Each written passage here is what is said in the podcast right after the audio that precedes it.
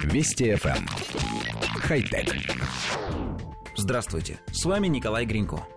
Госкорпорация «Роскосмос» сообщила, что рассматривает естественный спутник планеты Юпитер Калисто как наиболее перспективное место для третьей обитаемой базы после Луны и Марса – Юпитер – самая большая планета Солнечной системы, огромный газовый гигант, известный прежде всего своим большим красным пятном, гигантским штормом, бушующим в атмосфере уже не первое столетие. У планеты целых 79 постоянных и временных спутников. Самые крупные – Европа, Ио, Ганимед и Калиста.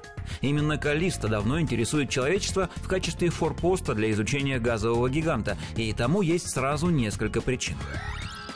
Несмотря на то, что Калисто – спутник, его размеры впечатляют. Он всего на 1% меньше Меркурия, самой близкой к Солнцу планеты. Но плотность его относительно невысока, а все потому, что Калисто примерно в равной степени состоит из камня и льда – Именно наличие замерзшей воды позволяет надеяться на успешную постройку здесь исследовательской базы. Вода нужна для систем жизнеобеспечения, из нее можно вырабатывать кислород для дыхания, а также водород, который может использоваться в качестве топлива. У Калиста есть собственная атмосфера, очень разряженная оболочка из углекислого газа, а это не очень частое явление для спутников. Как вы помните, на Луне атмосферы нет. Магнитное поле у Калиста слабенькое, но спутник неплохо защищен от космической радиации магнитосферой Юпитера.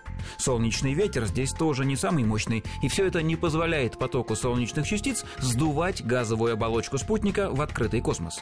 Правда, по подсчетам ученых, если бы атмосфера Калисто не пополнялась, она все равно улетучилась бы полностью всего за 4 дня – это означает, что газы постоянно поступают с поверхности, и исследователи считают, что их источники – вулканическая деятельность и тающие ледники. Мимо этого небесного тела пролетали несколько космических аппаратов, например, советские пионеры и американские вояджеры. И на основании полученных данных был сделан вывод – подо льдами Калиста есть незамерзающий океан. Разумеется, есть и теории о существовании там жизни. Конечно, о рыбах и моллюсках речи не идет, максимум микробы и бактерии. Среди возможных мест для постройки земных баз Калиста стоит на третьем месте. Первыми в списке значатся Луна и Марс. Спутник Юпитера предлагается превратить в пересадочную станцию. Здесь будут вырабатывать топливо и заправлять им корабли, отправляющиеся исследовать дальние районы Солнечной системы.